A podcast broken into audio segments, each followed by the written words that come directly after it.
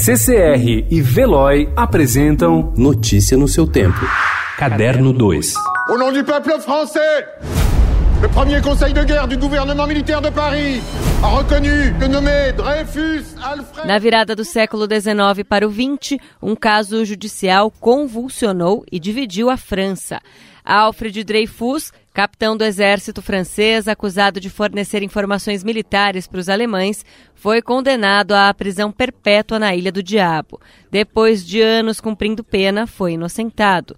No filme O Oficial e o Espião, o diretor Roman Polanski volta à história, enfrentando acusações de estupro por parte de grupos feministas. The time has come.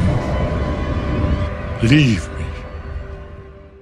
Morto ontem aos 90 anos, o ator sueco Max von Sydow talvez seja mais conhecido do público por sua participação na série Game of Thrones, ou em filmes populares como O Exorcista, ou por suas indicações ao Oscar por Pele, O Conquistador ou Tão Forte e Tão Perto. Mas é de sua colaboração prolongada com Ingmar Bergman a marca indelével que von Sydow deixa na história do cinema.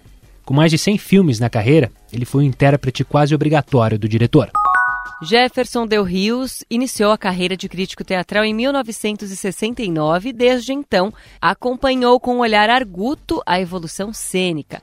É o que comprova Teatro, Literatura, Pessoas, livro que será lançado nesta terça-feira e que compreende, além do teatro, entrevistas com escritores fundamentais como os portugueses José Saramago e Antônio Lobo Antunes.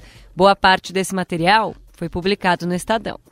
Após afirmar que uma facção deseja tirá-la da Secretaria de Cultura, a atriz Regina Duarte recebeu críticas públicas do ministro da Secretaria de Governo, Luiz Eduardo Ramos, do escritor Olavo de Carvalho e do presidente da Fundação Palmares, Sérgio Camargo. Apontado como um dos fiadores da entrada da atriz no governo, Ramos disse ao Estadão que não foi boa a declaração de Regina. Notícia no seu tempo. Oferecimento CCR e Veloy.